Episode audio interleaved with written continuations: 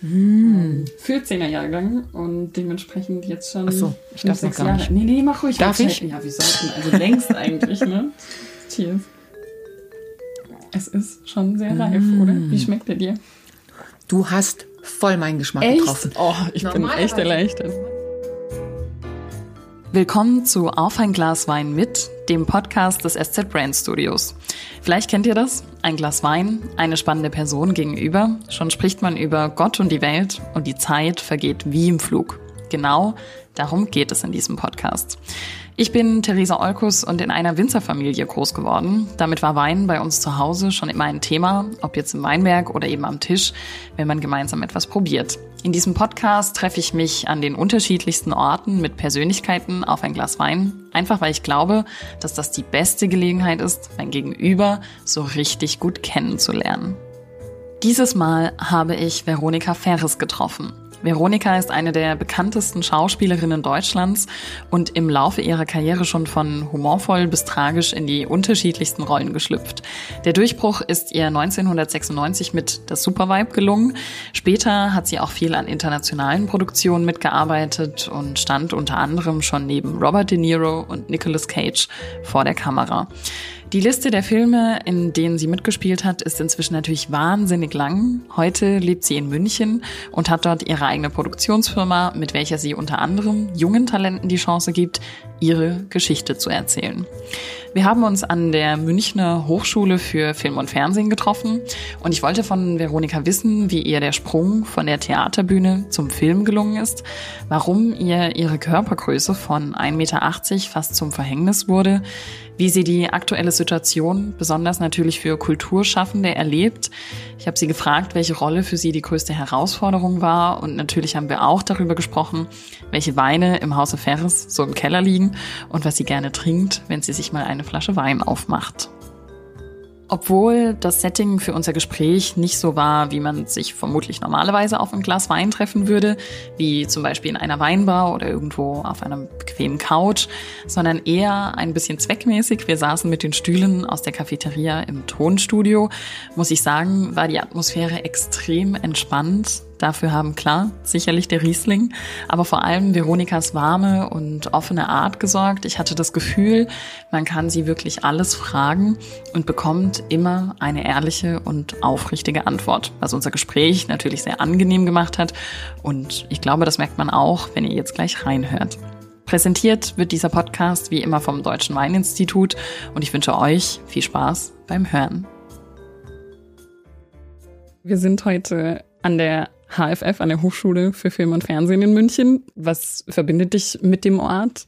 Ich bin öfter hier. Ich habe das äh, große Glück, dass äh, ich hier Gastdozentin sein darf in den Serienseminaren ähm, der Studierenden und es verbindet mich mit der Hochschule sehr, sehr viel, weil ich als damals 17-Jährige, die nach München gekommen ist, um hier zu studieren und zu lernen, in die Filmhochschule gegangen bin und ähm, da gab es damals ein schwarzes Brett. Das gibt's ja heute alles virtuell online.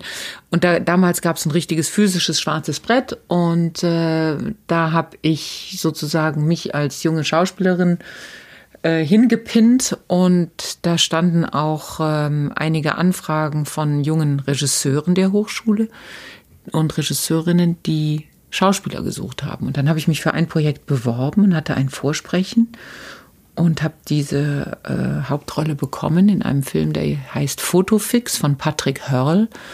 Und ähm, das ist eine wahnsinnig schöne, stille Liebesgeschichte, die dort erzählt wird von zwei Außenseitern.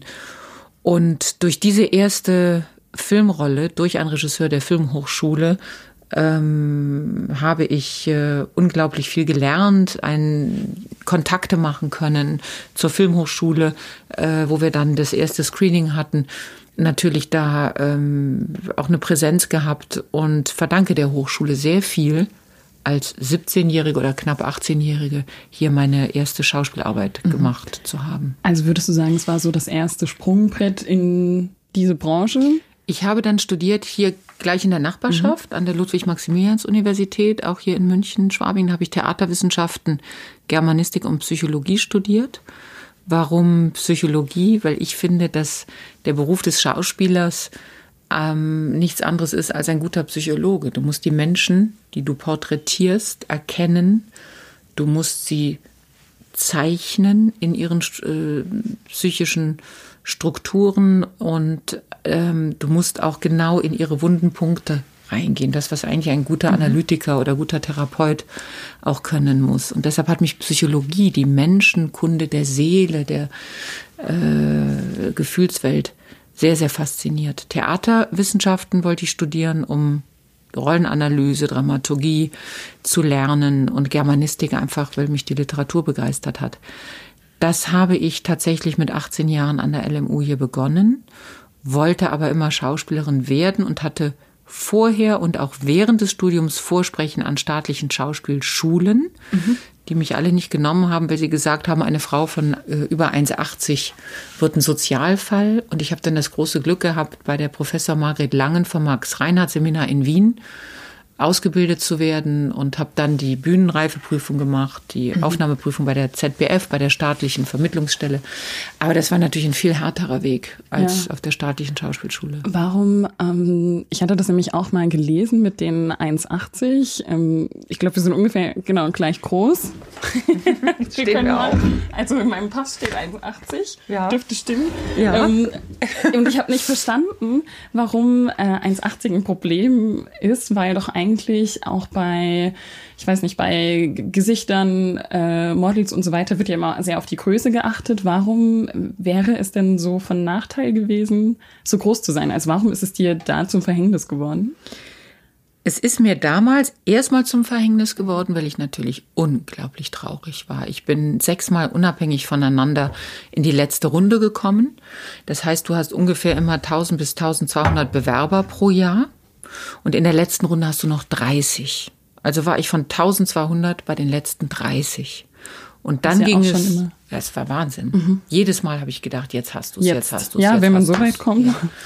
Und dann wird in die Klasse, werden aufgenommen acht bis zwölf Schüler. Und diese letzte Hürde habe ich nie geschafft. Und dann haben sie sechsmal unabhängig voneinander gesagt, das geht nicht, wir können dich nicht besetzen, es ging damals noch sehr, sehr viel mehr ums Theater. Ich mhm. wollte mhm. auch immer nur zum Theater ja. und die Schauspielschulen haben viel mehr auch aufs Theater ausgebildet als heute auch auf, auf äh, Filme. Und die haben gesagt, die Männer sind alle kleiner und wir kriegen dich einfach nicht besetzt. Du wirst nicht eine, äh, damals ja, du wirst nicht eine, eine Julia spielen können, die größer ist als der Romeo. Oh je. Ja. Und deshalb haben sie gesagt, lass das, du bist zu groß, du wirst ein Sozialfall, du wirst einfach wegen deiner Körpergröße nicht besetzt werden. Und das war damals ganz schwer und hat mich in eine schwere Krise geworfen und auch in eine große, große äh, Verzweiflung, aus der ich dann aber so viel Kraft geschöpft mhm. habe. Irgendwann hat sich das umgekehrt ja. und dann habe ich gesagt, ich wurde richtig stur und mhm. habe gesagt, ich lasse mir doch nicht ja, wegen so. paar Zentimeter Beinlänge, so, lasse ich mir doch nicht meine Berufung von ja. euch klauen. Ich gehe doch diesen Weg weiter. Und dann habe ich durch das äh, Studium der Theaterwissenschaften den Professor Dr. August Everding, mhm. der mein äh, betreuender Professor war, kennengelernt. Er war damals Intendant am Bayerischen Staatstheater, am Resi und an der Staatsoper. Dann hatte ich da Vorsprechen. Dann habe ich meine ersten kleinen Rollen am Resi gehabt an der Bayerischen Staatsoper auch, habe für ein Projekt einen AZ-Stern des Jahres bekommen. Das war ein äh, Musiktheaterstück während der Biennale im Frühjahr von Volker Hein. Und da habe ich die Plonkin gesungen und gespielt. Aha. Es war im Marstalltheater und das hat einen AZ-Stern des Jahres bekommen. Da hatte ich wirklich die Hauptrolle. Ja. Und da hat mich Helmut Dietl bei der Verleihung gesehen, kam zu mir und sagte, ich suche seit einem Jahr die Martha in Stonk, ich finde sie nicht, würden Sie zu einem Casting kommen? Wie gut. Ja. Und dann habe ich ja. gesagt, ja, ja, warum nicht? Ja, so. ich saß da mit meiner Theaterklicke mhm. und dachte, ähm, ja, was, was passiert da heute? Mhm. Und dann bin ich zu dem Casting gekommen und hatte wirklich äh, mit allen Kolleginnen in Deutschland, was Rang und Namen hatte, das Casting für Stonk und habe gesagt, ach, das wird sowieso nichts. Ich habe damals Kellertheater gespielt, mhm. Kleintheater, mhm. Äh, hatte ähm, am Düsseldorfer Schauspielhaus, Landestheater Coburg und am Residenztheater äh, sozusagen debütiert und kleine Rollen gespielt. Mhm. In der zweiten Heimat von Edgar Reitz, in der Roten Erde vom Emmerich kleine Rollen und im Tatort eine kleine Rolle, aber war noch No Name. Und alle, die da äh, neben mir waren, rechts und links in den Räumen, die ich da rein und rausgehen sah, waren wirklich große, große Namen in Deutschland, die ich jetzt nicht nennen möchte. Ja. Und der Uwe Ochsenknecht war mein Partner in dem Casting und ich bin dann zu dem hingegangen, bevor das Casting Wie losging. Wie groß ist er? Muss ich gerade überlegen. Der Uwe ist ein bisschen kleiner als ich. Ja, okay. Und da hat es irgendwie nichts gemacht. Das ja. spielte keine Rolle. Weil es ja eigentlich sowieso auch keine Rolle spielt. Eigentlich sollte. nicht. Mhm. Aber damals vielleicht noch mehr. Wie alt warst du da ungefähr? Äh, bei den Vorsprechen ja. von den Schauspielschulen 17, 18, mhm. 19 mhm. und äh, bei dem Casting von Stonk Anfang 20. Mhm. Da hatte ich schon meine Jahre an Kellertheatern hier vorbei und mein Grundstudium beendet und Landestheater Coburg hinter mir und so und hatte wirklich viel Theater in den Knochen und ähm, wollte ja auch nie zum Film. Fand das fand Film immer irgendwie nichts wirklich für Schauspieler so. okay, das hat sich geändert. Das hat sich sehr geändert. Ja, und dann bin ich zu dem Ochsenknecht hin und habe gesagt, pass mal auf, ich weiß nicht mehr, wovon ich die Miete zahlen soll im nächsten Monat. Ich brauche den Job. Kannst du mir irgendwie helfen? Ich bin noch nicht so kameraerfahren. Und das hat den Uwe, wir haben ja heute noch Kontakt und haben letztens auch darüber gesprochen, das hat ihn irgendwie so erstaunt, dass jemand mit so einer Offenheit mhm. kommt und sagt, du, ähm, bei mir sieht es gerade so und so mhm. aus, kannst du mir helfen? Mhm. Und ich war dann während des Castings so nervös, dass immer, wenn schon Xaver Schwarzenberger hat sogar bei dem Casting Kamera gemacht, wenn Helmut Dietl sagte äh, Kamera ab, dass ich dann immer schon angefangen habe zu reden ja. bei, bei, Kamera ab. So nervös, so übernervös ja, war ich. Ja. Und dann hat der Uwe immer so ruhig, ruhig, mm, mm, noch mhm. nicht, jetzt. Oder dann äh, mm, guck mir dahin. Oder wenn dann, äh, werde ich nie vergessen, dann kam Helmut und sagt, na, die Betonung musst Obi machen. Du musst Obi mit dem mit der Betonung hinten, mit der Obi. Und ich so, mm, was meint der? Uwe, was heißt denn Obi? Das hat er mich voll durchgecoacht. Und was ist Obi? Äh, Obi? Also, dass man hochgehen muss mit der Betonung? Nee, das heißt äh, runter. Ach so. Er hat mich da so durchgetragen, dass mhm. dann die Zusage kam. Ja, und das verbindet mich mit München, mit Schwabing. Deshalb kriegt mich auch keiner hier aus, äh, aus München und aus Schwabing raus. Viele sagen, ja, warum kommst du nicht nach Berlin? Und äh, du gehörst äh, hier nach Berlin. Ja, ich äh, freue mich wahnsinnig immer, wenn ich nach Berlin komme beruflich, mhm. aber ich äh, aus Schwabing kriegt man mich nur waagerecht raus mhm. irgendwann. und deine, also hier ist schon so deine Heimat, so wie du es jetzt gerade beschrieben hast. Ne? Hier ja. ist man zu Hause. Ähm, ursprünglich kommst du aus Solingen ja. in Nordrhein-Westfalen und bist dann auf eigentlich einem landwirtschaftlichen Hof aufgewachsen. Was mich übrigens auch zu dem Wein bewogen hat, den ich mitgebracht habe.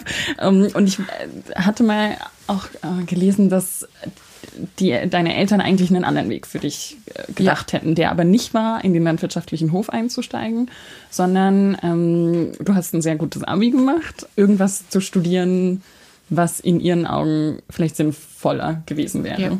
Ich hatte Medizinstudienplatz, das hat mich auch sehr interessiert. Ich mache in der Zeit mal auf, nicht wundern. Gerne. Und ähm, ich habe aber ein Praktikum gemacht, sechs Wochen lang während der Sommerferien im städtischen Klinikum in Solingen und mhm habe das äh, festgestellt, dass ich das nicht schaffen werde. Es sind okay. da, ich war auf der inneren Station und in der Zeit sind drei ältere Damen gestorben, die mhm. ich sehr gemocht habe. Und ich habe nicht diese Distanz aufbauen können. Mhm. Damals waren, war die Station unterversorgt. Ich war dann äh, in der Verantwortung, die ähm, auch runterzubringen in die Leichenhalle. Und äh, das war für mich ganz, ganz schwer. Obwohl mir der Umgang mit den Menschen sehr viel Spaß gemacht hat. Und ich behaupte auch zu sagen, dass die Schauspielerei und Medizin ganz nah beieinander sind. Okay. Du hast nämlich sehr viel mit Menschen zu tun. Und du kümmerst dich darum, dass es den Menschen, wenn sie dich gesehen haben, besser geht danach. Mhm. Ja, okay. Das macht auf den ersten Blick nicht, aber wenn du so das erzählst. Und ich finde, dass wir Schauspieler Geschichtenerzähler sind. Und ich möchte gerne, dass wenn wir eine Geschichte erzählen, dass dann, mh, hm, der hat ja eine gute Farbe. ja, was Reiferes. Aber du hast, ja, wenn du als Schauspielerin eine wenn, Geschichte erzählst. Genau, wenn ja. jemand ins Theater kommt, dass er anders rausgeht, als er reingekommen ja, ist. Und dass stimmt. er ähm, irgendwie, ja, entweder wunderbare Unterhaltung hatte oder etwas dazugelernt hat oder vielleicht eine eigene sehr verkrustete Ansicht über etwas ein bisschen aufbricht. Das ist mein Traum, warum ich diesen Beruf lebe, dass wir etwas bewirken können. Und ich bin mir absolut sicher, dass Kunst, die Filme, das Theater, die Literatur in Menschen etwas verändert.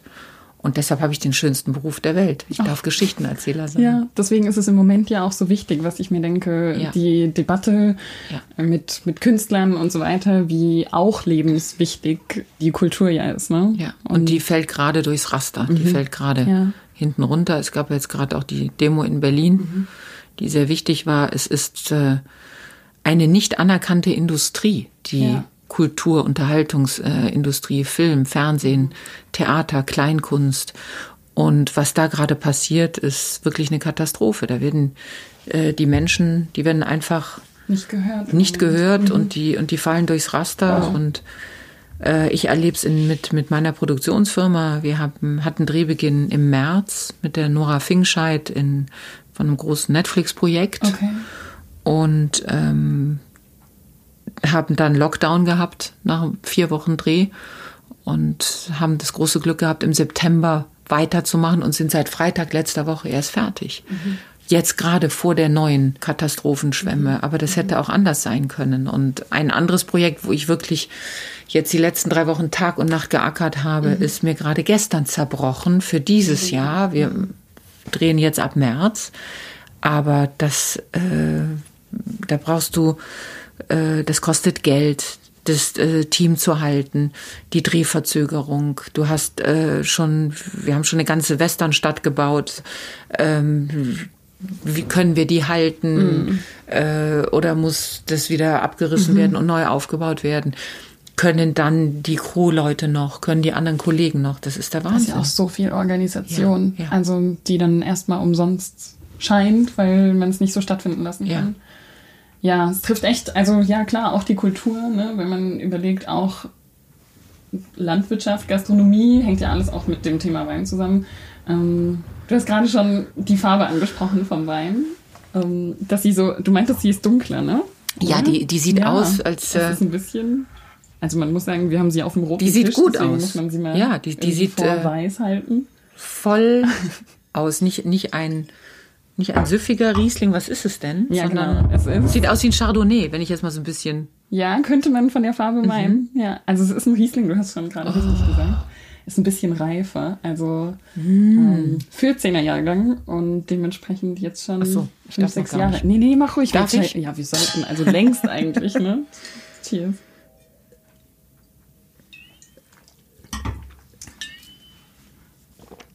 Es ist schon sehr reif, mm. oder? Wie schmeckt er dir? Du hast voll meinen Geschmack echt? getroffen. Oh, Normalerweise, mein Mann ist ein Riesling-Fan und ich mhm. mag Riesling normal nicht, weil er mhm. mir zu leicht ist, zu, mhm. zu hell, zu mhm. äh, süffig. Der hat der Tiefgang. hat Tiefgang und mhm. eigentlich liebe ich Chardonnay sehr und der geht in die Richtung von dieser, diesem vollen Aroma. Ja, das freut mich sehr. Ja, zum Wohl. Auch zum Wohl schön. Mich freut das auch total, weil ich natürlich jedes Mal das ähm, ja überlege, was ich mitbringe. Ne? Also man will ja was, was zu der mm. Person passt. Und bei dir dachte, war mir sofort klar, ich muss auf jeden Fall was von der Winzerin mitbringen. Das ist ja toll. Und ähm, dachte da aus um, Burgberg. Das ist Burg, ja genau. Also Burgberg ist die Lage, das ist eine große ja. Lage. Ähm, also wie so ein Filetstück im Weinberg, also eins dieser Spitzenlagen, eine der Spitzenlagen. Und der Wein ist von Caroline. Und irgendwie musste ich, als ich sie kennengelernt habe und äh, natürlich mich sehr viel über dich informiert habe, dachte ich, okay, das passt, glaube ich, sehr gut zusammen. Und dann war ich am, wann war ich diese Woche? war ich abends bei ihr und hat sie gleich gesagt, oh, da müssen wir was Besonderes aussuchen. Och, wie toll. Und äh, hat dann gesagt, okay, komm, wir nehmen 14 ähm, und ein bisschen was, was, ja, was Reiferes, was ganz Besonderes. Und mir schmeckt er auch richtig gut. Also ähm, Das freut mich. Das ist von der Nahe. Kennst du die Nahe-Region? So Nicht wirklich, so ein bisschen. Also in Rheinland-Pfalz. Ja. Und ähm, ich fand an ihr so spannend, sie ist in so einem Dorf aufgewachsen, Burg Leyen, also ähm, Winzerdorf, was eigentlich gerade mal 60 Einwohner hat und war aber gefühlt überall unterwegs, hat in Kalifornien Abi gemacht, hat dann in der Champagne bei Ruinart ähm, oder auch ähm, im Burgund gelernt, war in Südafrika, in Neuseeland, so gefühlt auf der ganzen Welt unterwegs, hat dort überall auf den Weingütern was mitgenommen und lässt es jetzt in dem Dorf zu Hause und auf dem familiären Weingut äh, einfließen. Und ich finde, das gelingt ihr ganz gut. Und ich fand natürlich am spannendsten, dass es eine Winzerin ist, weil das man ja, also Find das sieht man ja auch nicht so oft Ja. oder hat man nicht oft oder immer öfter inzwischen, zum Glück. Und ähm, ja, das war jetzt meine Wahl für heute. Ich freue mich, äh, wenn er dir schmeckt. Ja, du meinst ja, also Riesling normalerweise nicht so dein Ding. Überhaupt nicht. Und ähm, Ja, man muss immer ein Bild machen, ne? Wenn man ja, darf ich? Darf, ich das, darf ich das bestellen? Na klar. Das, Das ist immer das, die beste Erinnerung, das Etikett ja, abfotografieren. und vor allen Dingen habe ich dann schon eine Idee für Weihnachtsgeschenk. Dann weiß Also- mein Mann schon, was er bestellen kann. Darf man aber schon davon ausgehen, dass so ein paar Rieslinge bei euch im Keller schlummern, oder? Ja, mein Mann Ja. Mhm. trinkt gerne Riesling, den Keller mag er gern.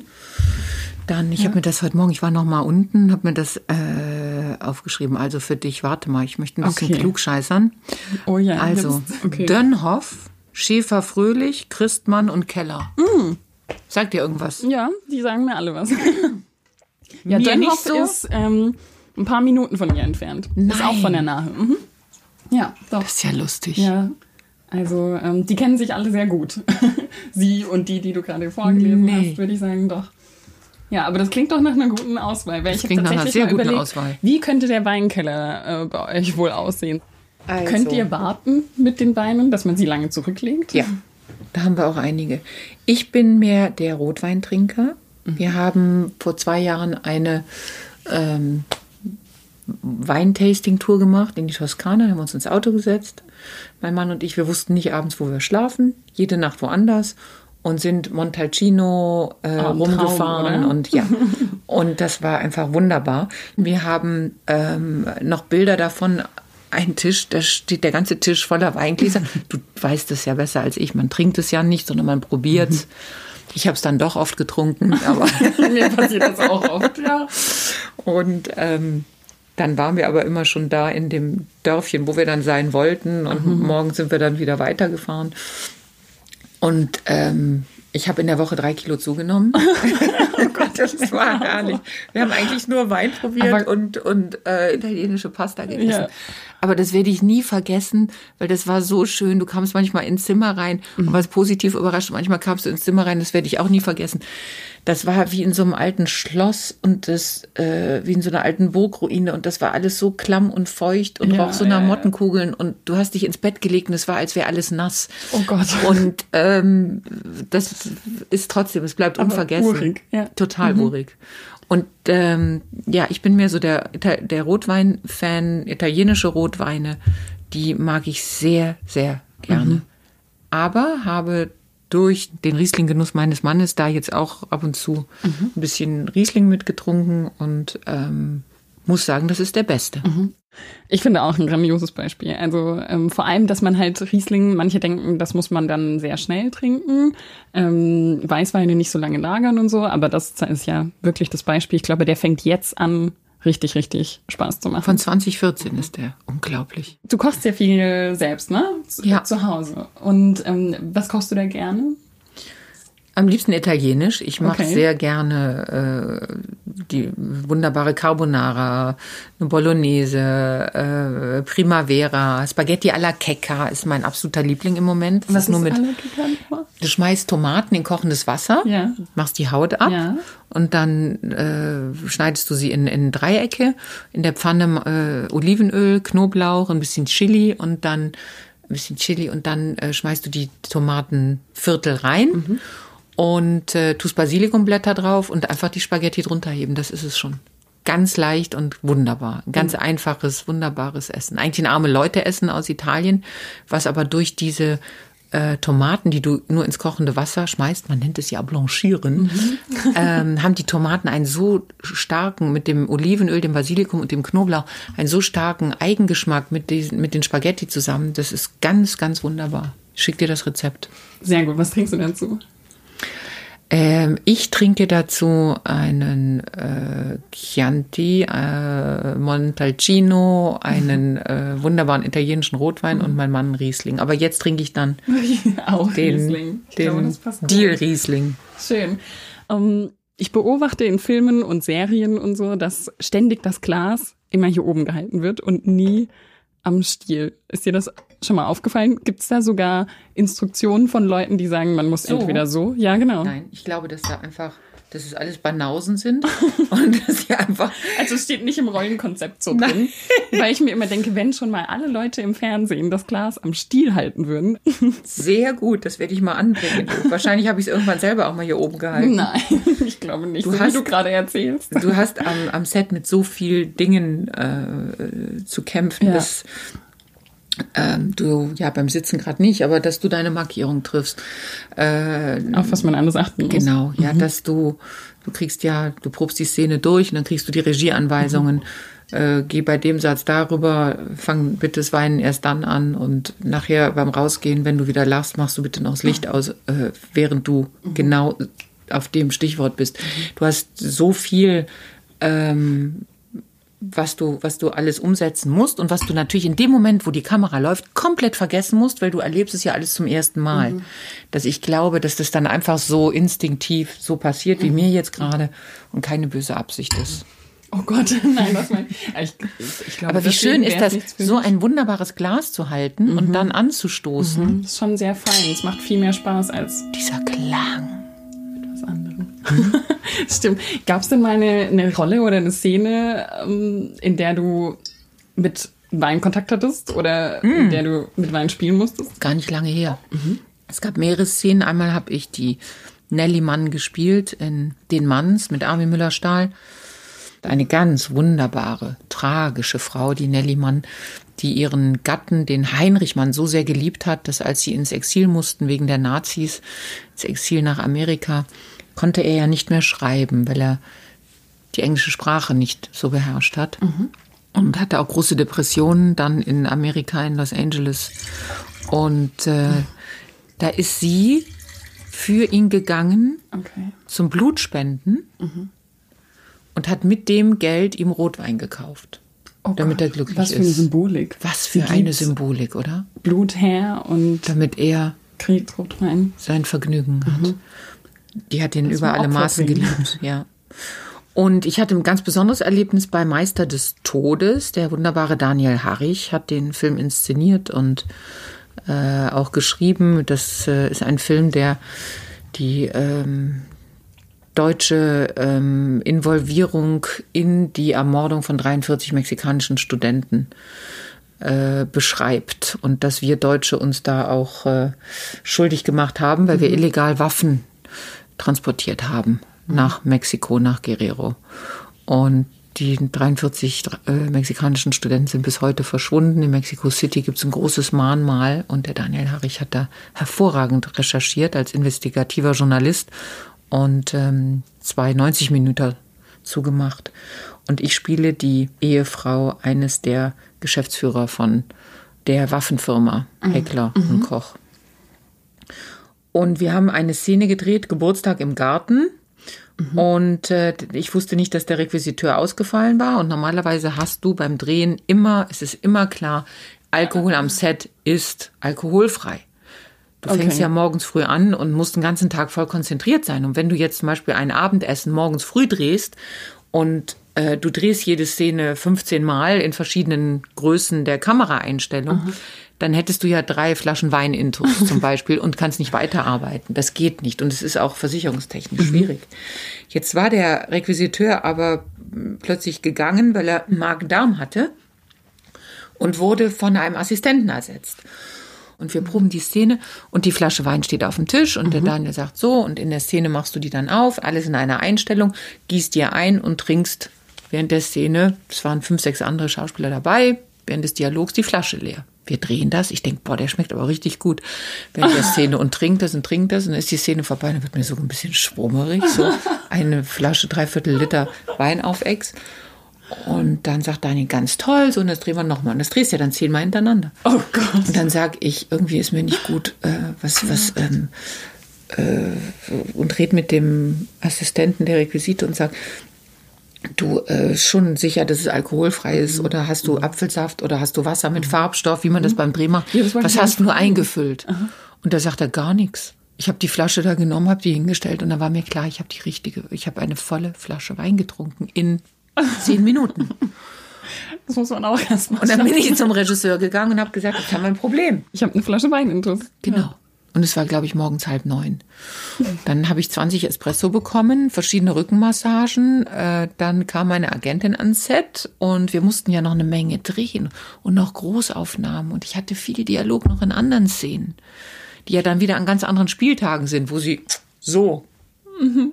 überkorrekt auftreten musste. Mhm. Ich weiß nicht wie, es ist gut gelungen, aber der Schock, als mir klar war, ich habe gerade eine ganze Flasche Wein verputzt, der der war groß. Ich habe dann auch geweint und das war alles ganz furchtbar. Drama. Aber sie war originalgetreu, oder? Also ich meine, ja. ähm, echter kann man den Rausch nicht spielen. Ja, und wenn du es anschaust, sieht man auch nicht, wie sehr ich gegen meinen Schwindel und alles ankämpfe, sondern man denkt einfach, da ist eine verpeilte, verlorene Seele. Betrunkene. Ja. Okay.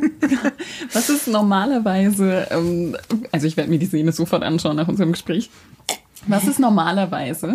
Wir schicken dir einen Link. In diesen, in den Flaschen, weil ich habe mich jetzt, das muss ja verkorkt werden, oder? Genau. Also die, sie füllen dann Wasser entweder mit Farbstoff oder einen dunklen Traubensaft oder was nimmt man so? Eigentlich fragen Wein, sie dich immer vorher, was du gerne trinkst. Oh, ein paar Tage vorher und mhm. fragen, möchtest du Wasser mit Farbstoff oder möchtest du Traubensaft verdünnt oder Apfelsaft verdünnt? Und dann kannst du sagen, manche trinken dann auch alkoholfreien Wein oder alkoholfreies mhm. Bier. Mhm. Ähm, wobei ich glaube, da ist immer noch ein Restalkohol drin, so wie es schmeckt. Mhm. Und ähm, ich nehme dann meistens bei Rotwein Traubensaft mit, mit Wasser und sonst Apfelsaft mit Wasser, je nachdem, wie natürlich auch die Farblichkeit mhm. ist. Verrückt, dass man sowas frisch verkorkt, damit das in der Szene. Äh, sie mussten ja eigentlich zehn Flaschen Wein in, in petto gehabt haben, falls man die Szene nachtreten äh, muss, oder? Ja, sie haben dann die offene Flasche benutzt okay. und haben dann, äh, dann haben wir Apfelsaft mit Wasser reingetan. Mhm. Und ich habe das dann während der Szene so gehalten, dass mhm. du nicht gesehen hast, dass es original ah, ja. verkorkt war und dann so mhm. rumgefummelt und dann habe ich es aufgemacht. Was würdest du sagen? Okay, das ist bestimmt was an was man sich immer erinnert. Gibt es irgendeinen ähm, Film oder wo du mitgespielt hast, wo du sagst, das war so meine herausforderndste Rolle, die ich bisher spielen musste oder gespielt habe? Meine herausforderndste Rolle war, glaube ich, die Frau vom Checkpoint Charlie. Mhm. Wegen der Geschichte? Ja. Mhm. Als wir dann im Hohen, in Hoheneck waren, in dem Frauengefängnis und der ähm, Hausmeister mir dann das Untergeschoss gezeigt hat, wo du die Flutungszellen gesehen hast. Da wurden die Frauen oben an der, alles alter Backstein, schon schimmelig alles. Da wurden die Frauen an Ketten festgehalten und dann wurden die da reingestellt und das Wasser wurde geflutet. Und dann mhm. wurden die da mhm. tagelang drin gelassen, bis die Haut sich aufgelöst hat, bis auf die Knochen. Ähm, diese Räumlichkeiten zu sehen, wo junge Mädchen von Wärtern vergewaltigt wurden. Dafür gab es dann einen extra Kindergarten im Nachbarhaus, wo diese Kinder von mhm. Gefängnisinsassinnen mit Wärtern mhm. In den Kindergarten gegeben wurden und da aufgezogen wurden, dann äh, in ein Kinderheim auch. Ähm, diese Willkür von Gewalt gegen Frauen, das hat mich wirklich ohnmächtig gemacht. Und es war ja dann auch so, dass die Jutta Gallus als die, also die Frau, die ich gespielt habe, mhm. die ja versucht hat, ähm, aus der früheren DDR zu fliehen und von ihrem eigenen Mann verraten wurde an die Stasi und dann an der Grenze gefasst wurde mit ihren Kindern. Sie wurde von den Kindern getrennt. Die kamen dann zu dem leiblichen Vater und einer neuen Frau, die er schon hatte. Und die Kinder wollten aber immer nur zur Mutter. Und die hat ähm, in Berlin am Checkpoint Charlie jahrelang demonstriert mit einem großen Transparent, gib mir meine Kinder zurück. Und nur deshalb hat dann irgendwann unser damaliger äh, wunderbarer Außenminister äh, Genscher gesagt, was ist mit der Frau? Und hat die mal getroffen und hat mit der gesprochen. Und hat sich dann dafür eingesetzt, dass nach vielen, vielen Jahren, ich glaube acht Jahre später war es, die Kinder dann zu ihr in den Westen durften.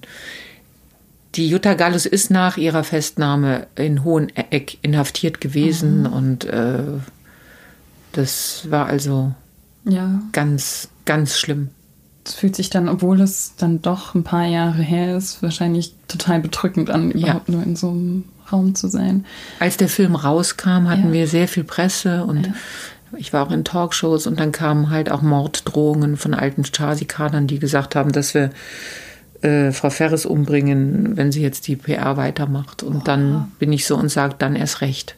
Ja, dann haben gut, wir ja wohl ja. was ganz Wichtiges getroffen und natürlich hatte ich Angst. Man holt damit so ein Stück Vergangenheit, indem man das wieder eben aufarbeitet mit so einem Film irgendwie in, in die Jetztzeit. Verrückt, dass es solche Reaktionen nach sich zieht.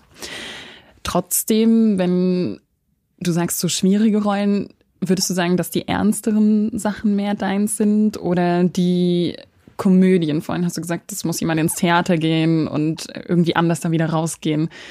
Was ist dir lieber, wenn die Leute rausgehen und sagen, boah, ich bin jetzt echt betroffen und irgendwie mitgenommen oder wenn sie sich total stark unterhalten gefühlt haben?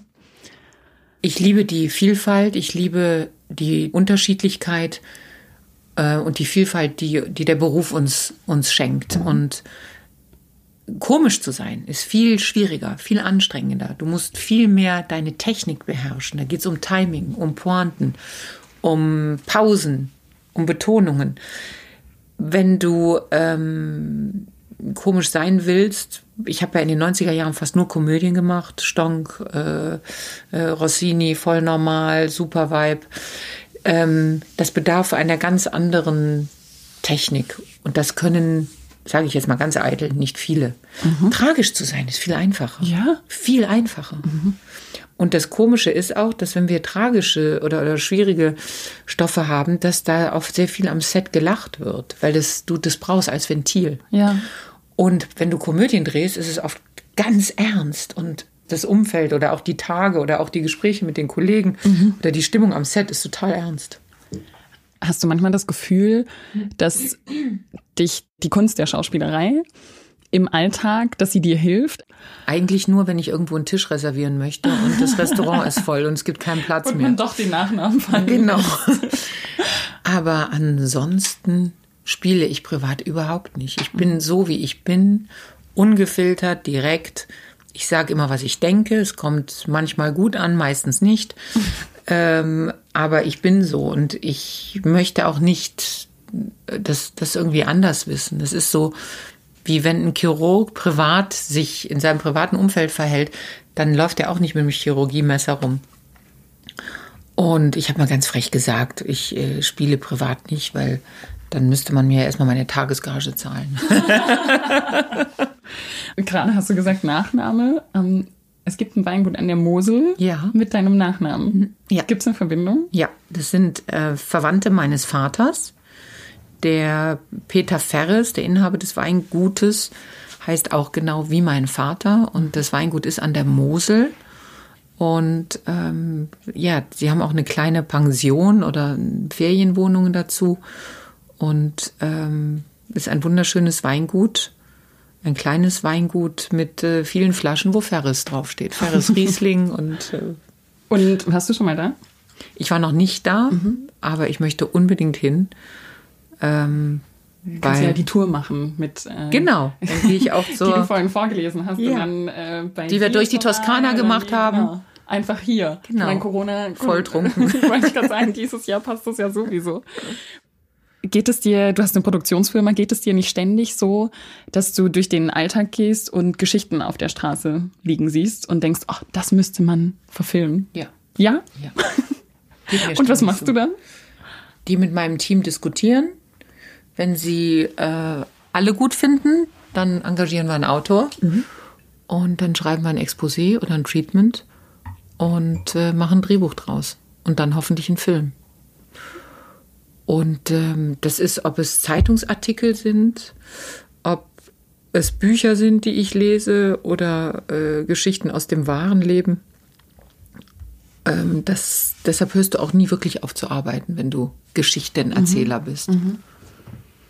Geschichtenerzähler. Immer passieren. Ja, weil sie immer passieren und das Leben oft die besseren Geschichten schreibt. Ja. Ist das so einmal täglich? Kannst du es ungefähr so dann müsste ich ja pro Monat 31 oder nee, 28 so bis 31 neue Stoffe entwickeln. Aber es ist schon, es ist schon viel. Und es ist ja auch so, dass dann Regisseure äh, oder Drehbuchautoren uns einfach auch Sachen schicken und sagen, wir haben die und die Idee und äh, habt ihr Interesse daran. Also wir kriegen ja auch äh, Unmengen an, an Projekten geschickt, die wir dann prüfen und auch diskutieren. Und äh, letztes Jahr hatten wir ein wahnsinniges Jahr Äh, da haben wir sieben Filme produziert. Da kam aber sozusagen die Ernte von vielen Jahren plötzlich von allen Projekten so zusammen. Da haben wir ein riesen Glück gehabt. Ähm, dieses Jahr, wenn wir Glück haben, das andere Projekt noch auf die Beine zu stellen, wird es ein Film sein durch Corona. Ähm, ein deutscher und ein internationaler. Den deutschen haben wir auf Anfang nächsten Jahres verschoben und den einen Western ja jetzt auch auf Frühjahr und ein anderes Projekt äh, mit John Malkovich. Das versuchen wir noch dieses Jahr. Das hätten wir schon längst gedreht im August. Ja, und das ist, die Situation ist so unsicher, dass ähm, wir jetzt gucken müssen, ob wir es schaffen, noch im November und mhm. Dezember. Wie ist das mit den, hier betreust du ja Nachwuchstalente, liest deren Sachen. Geht, da, geht es da hauptsächlich um Serien? Habe ich das?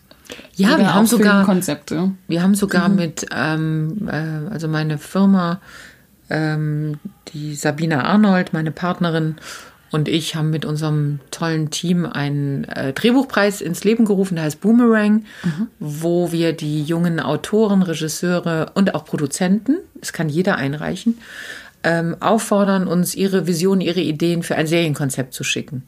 Und äh, das ist dann hochdotiert mit viel Geld, der erste, zweite und dritte Preis. Und ähm, was aber nicht heißt, dass wir dann schon irgendwie Zugriff auf die Rechte haben, ganz und gar nicht. Das verhandeln wir separat, sondern wir machen es wirklich, um, um die zu unterstützen und zu fördern. Und das machen wir jetzt halt hier in Kooperation mit der HFF. Und äh, da liest du natürlich viele tolle Ideen. Und die Warum suche ich auch immer die Nähe zu jungen Regisseuren, jungen Autoren, weil deren Sicht auf die Welt eine so viel klarere ist und eine so andere als noch meine. Und ich kann so viel von denen lernen ähm, dass ich mir mein, mein berufliches Leben ohne diese, den Input dieser jungen Menschen gar nicht vorstellen könnte. Das heißt, das ist nicht nur auf der einen Seite eben Schauspielerin zu sein für verschiedene Filme, sondern würdest du vielleicht sogar sagen, das gibt dir jetzt im Moment sogar noch mehr, irgendwie die Sachen von den jungen Leuten zu lesen und zu sehen, wie sich das Ganze und die Branche weiterentwickelt? Was sie für eine Vision haben über mhm. die Zukunft, über, über Deutschland, über die Welt, über äh, wo wir in ein paar Jahren sein werden mit unserer Emotionalität und was wir überhaupt noch in unserer Selbstständigkeit machen oder uns schon äh, künstliche Intelligenz abnimmt. Also es ist hoch aufregend, was die jungen Leute da bewegt. Mhm. Wie hoch ist meine Chance, wenn ich dann hier studiere und ich schreibe ein Konzept, dass es tatsächlich dann irgendwo was schafft? Das muss ja schon sehr viele Türen durchgehen, vermutlich. Ja die Chance, ich äh, bin ja hier einmal im Semester und war mhm. dieses Jahr zweimal hintereinander, weil wir noch so ein Sommerseriencamp hatten mhm. mit jungen Studenten aus der ganzen Welt. Mhm. Und ich kann nur sagen, dass ähm, das ganz inspirierende äh, Tage waren. Und dann ist eine Frau, als ich dann rausgegangen bin, mir über der Wiese nachgelaufen. Und ich denke, hat die was vergessen, was verloren, was ist denn, was hat die denn? Und dann hat sie äh, gesagt, ja, ich äh, äh, bin Regiestudentin und ähm, ich habe das mitbekommen, was Sie da gemacht haben mit der Nora Finkscheid und, und das war auf eurer Website und ich muss unbedingt mit Ihnen arbeiten. Das ist genau das, was ich brauche und wo ich hin will. Und dann habe ich gesagt, okay, geben Sie mir Ihre Karte. Und die fängt jetzt am ähm, 1. nach dem äh, Teil Lockdown, die fängt ab 1. Dezember bei uns an. Zu arbeiten? Ja. Aha. Als Praktikantin und ah. möchte einfach mit mhm. zuschauen, wie mhm. strukturieren wir die deutschen Filme und die internationalen. Zeigt auch mal wieder, man sollte einfach machen. Ne? So. Ja, fand ich sehr Frau beeindruckend. Wenn Ferris vorbeiläuft, sollte ja, sie fand ansprechen. Ich sehr beeindruckend. ja. Die Power und der Antrieb, woher kommen die bei dir? Ich hatte mal ähm, irgendwo hast du mal gesagt, Arbeit adelt war sowas, was du von Haus aus mitbekommen hast. Glaubst du, dass das so der Schlüssel war, warum du heute an dem Punkt bist, an dem du bist? Ja, ich glaube ganz sicher, dass meine Eltern sehr viel damit zu tun haben. Meine Eltern waren sehr einfache, aber sehr gebildete Leute und hatten eine wunderbare Herzensbildung. Und der moralische Kompass, den sie uns drei Kindern äh, beigebracht haben, der bewegt mich und leitet mich eigentlich jeden Tag. Und dafür bin ich ihnen sehr dankbar. Meine Mutter ist jetzt schon 21 Jahre nicht mehr unter uns und mein Vater fünf Jahre. Das ähm, war ganz, ganz schwer, das mit meiner Mutter, dass sie so früh gestorben ist, zu akzeptieren. Ich glaube, da habe ich heute noch dran zu, mhm. zu knapsen. Ich mhm. glaube, das habe ich immer noch nicht ganz akzeptiert. Sie hat auch nie meine Tochter kennengelernt. Mhm. Ähm, aber dadurch äh, habe ich natürlich eine ganz große innere äh, seelische Verbindung zu ihr. Und die Werte, die sie uns vermittelt haben, äh, sind ähm, ganz stark da. Das ist einfach aufrichtig sein, fair sein, jeden so behandeln, wie du behandelt werden möchtest, Toleranz. Äh, wenn ich sehe, wenn du in deinem kleinen Kosmos siehst, dass, dass jemand ein Problem hat, auf der Straße liegt oder äh, krank ist, dass du stehen bleibst, dass du dich kümmerst, dass du eingreifst, dass du etwas tust. Und das übertrage ich auf, auf mein ganzes Leben. Und das ist ähm, eine, eine Führung, eine, eine Richtlinie, die mich durch vieles durchträgt, auch durch viele Niederlagen. Ich habe auch viele Niederlagen. Ich werde auch abgelehnt. Ich mhm, bekomme auch Castings ja. nicht, ja, oder ich mache nach wie vor auch Castings in mhm. Deutschland wie, wie im Ausland mhm. und bekomme auch Rollen nicht, wie jeder andere auch. Und habe das aber auch nochmal in einer ganz anderen Demut gelernt, äh, als der mittlere Sohn nach Amerika gegangen ist vor ein paar Jahren ähm, haben wir gesagt, also ich habe den dann öfter besucht und dann habe ich gesagt, jetzt bin ich hier nicht nur in der Studentenwohnung und war Schwäche, sondern reif auch mal zum Hörer. Und drüben ist denen schon bewusst, dass du eine Hauptrolle in einem Oscar-nominierten Film hattest, mhm. einem Golden Globe-nominierten mhm. Film. Das haben mhm. die irgendwo auf dem Schirm. Ja. Mhm. Und habe dann auch äh, schnell wieder eine Agentur gefunden, ein Management, eine Vertretung und die haben dann gesagt, bist du bereit, Castings zu machen? Und dann habe ich gesagt, ja klar, warum nicht? Hatte ich bis dahin lange nicht mehr gemacht. Mhm. Das brauchst du ja sozusagen nicht als Star in Deutschland. Ja. ja. Mhm. Und dann haben sie gesagt, ja, aber viele sind dran gescheitert, deutsche oder, oder auch italienische oder spanische äh, etablierte Schauspieler, die rübergekommen sind, weil sie sich diesem Stress nicht unterziehen. Und dann habe ich gesagt, ich bin ja immer jemand, der gerne seine Komfortzone verlässt, der das alles hinter sich lässt, was er kann und ins kalte Wasser springt und guckt, komme ich da wieder hoch? Und wie lange bleibe ich unter Wasser? Und wie sehe wie sehe ich danach aus? Ja. ja? Wie verwuschelt oder, mhm. oder, oder nass. Und ähm, habe dann gesagt, ich mache das und war am Anfang bei den Castings so, dass ich so aufgeregt war, dass ich kaum Luft bekommen habe. Ich wusste, das sieht jetzt ein Steven Spielberg, ich wusste, das sieht jetzt ein David O. Russell, ich wusste, das sieht jetzt ein Robert De Niro. Wie beruhigend, dass du sagst, dass dir da noch die Pumpe geht. Unfassbar. und habe mich dem ganzen System so unterworfen und saß wirklich in West Hollywood in zügigen Hinterhöfen auf Klappstühlen. Einer ist mal zusammengebrochen mit 30 Frauen in deinem Alter, von deinem Look und du weißt, du kommst gleich dran als Nummer 33 und hast sieben bis zehn Minuten Zeit zu zeigen, was du kannst. Und dann bin ich dann immer raus und dann habe ich sofort immer meine Agenten angerufen. Und haben Sie sich schon gemeldet? Und wie war's? Wie war's? Und der, wie nein, nein. Und die melden sich vielleicht nie oder äh, in ein paar Wochen. Äh, beruhig dich und äh, alles gut. Und das war so schlimm, diese Aufregung, dass ich gar nicht mehr allein damit klarkam. Ich habe wirklich Atemnot bekommen und habe mir dann einen Coach geholt, eine Frau. Und die hat das dann mit mir erarbeitet und ist der Ursache auf den Grund gegangen, warum ich denn so ein Lampenfieber habe. Wovor fürchte ich mich denn so sehr? Und die hat mir beigebracht, ja, du hast Angst vorm Scheitern, du hast Angst davor, abgelehnt zu werden. Aber wenn du zu keinem Casting gehst, dann kannst du, hast du null Chance. So hast du eine Chance. Mhm. Also freue dich über jede weitere Absage, weil mit der kommst du einer Zusage näher. Absolut. Und diese, diese Einstellung, und dann hat sie das natürlich mit mir trainiert und erarbeitet. Und dann habe ich das nach sechs, sieben Wochen so umkehren können, dass ich in ein Casting gegangen bin und bin da rein. Das sind ganz kleine Räume, so dunkel wie hier. Und du, du hast dann nur die Scheinwerfer im Gesicht, die mhm. Kamera und siehst oft die Castingfrau ganz kurz oder gar nicht. Ja. Und dann liest dir einer den Text des anderen rein.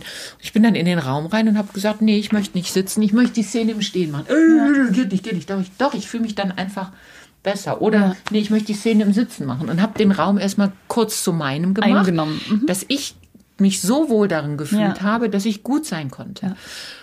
Und dann habe ich auch gesagt, nee, war nicht gut, ich möchte noch mal. Wie du willst noch mal? Habe ich gesagt, bitte, komm, bitte, mach's noch einmal, einmal noch von vorne. Ja. Und bin mit der Einstellung rein, dass ich denen jetzt zehn Minuten von meinem Zauber schenke. Wie ich diese Rolle verkörpern würde. Ich gebe euch ein Geschenk und nicht mehr, ich habe was zu leisten und ich werde abgelehnt, sondern ich schenke oh, euch einfach was ja. und ich gehe raus und so. Mhm. Und dann hat mich das gar nicht mehr interessiert, mhm. die Ergebnisse. Und dann plötzlich ist ein Ding nach dem anderen passiert. Gelaufen. Ja. Mhm. Was für eine mentale Einstellung man einfach nur braucht. War aber ganz schwer. Das war wie äh, in männlicher Sprache zu sprechen, als würdest du deinen Motor aus deinem Auto ausbauen und komplett zerlegen. Alle Schrauben liegen jetzt irgendwo auf dem Boden, alle Einzelteile. Und du musst ganz alleine das wieder zusammenschrauben. Aber guckst dir natürlich jede Mutter an, reinigst die und baust es wieder zusammen. Und diese Einstellung hat mir auch in Deutschland sehr geholfen, demütiger zu sein, dankbarer, mhm. nicht alles für selbstverständlich mhm. zu nehmen. Demut ist ein wunderschönes Wort, was äh, altmodisch klingt und aus der Mode geraten ist. Aber Demut ist ein tolles Wort, weil es mit viel Respekt zu tun hat. Fürsorge ist ein tolles Wort. Wer behandelt noch wen anderen fürsorglich? Ich möchte, wenn ich in, in ein Projekt komme, dass so wie ich mich in den Dienst des Regisseurs stelle, dass seine Vision lebendig wird, möchte ich auch, dass er mich fürsorglich behandelt, dass er zu mir kommt, wenn er Änderungen hat am Text. Bitte, wenn es geht, 20 Minuten, bevor wir drehen mhm. und nicht gerade fünf Minuten, dass da eine, eine Fürsorge untereinander stattfindet. Und da suche ich mir Menschen, die so eine Haltung haben. Mhm. Und dann bin ich auch, kann ich alles leisten. Wie ist es für dich, wenn dann jemand nicht so eine Fürsorge oder eine Demut Dann leide ich. Ich gehe da mhm. auch durch, aber ich leide. Mhm. Und das gibt es nach wie vor. Weil man von sich selbst ausgeht und denkt, eigentlich sollte das anders sein. Ja, weil natürlich auch ein Regisseur, der seinen Schauspielern das Gefühl gibt, dass er sie liebt, egal was sie anbieten, egal was sie in der Rolle äh, äh, machen, der bekommt natürlich von seinen Schauspielern auch alles. Mhm. Ansporn ist ja auch so ein, also so ein Wort, finde ich. Ich habe äh, letztens ein Bild gesehen, unter das du geschrieben hast, so dass deine Tochter der größte Ansporn ist, genau um solche Sachen eben durchzudrücken und genau da Stärke zu beweisen. Merkst du, wie es so an sie übergeht?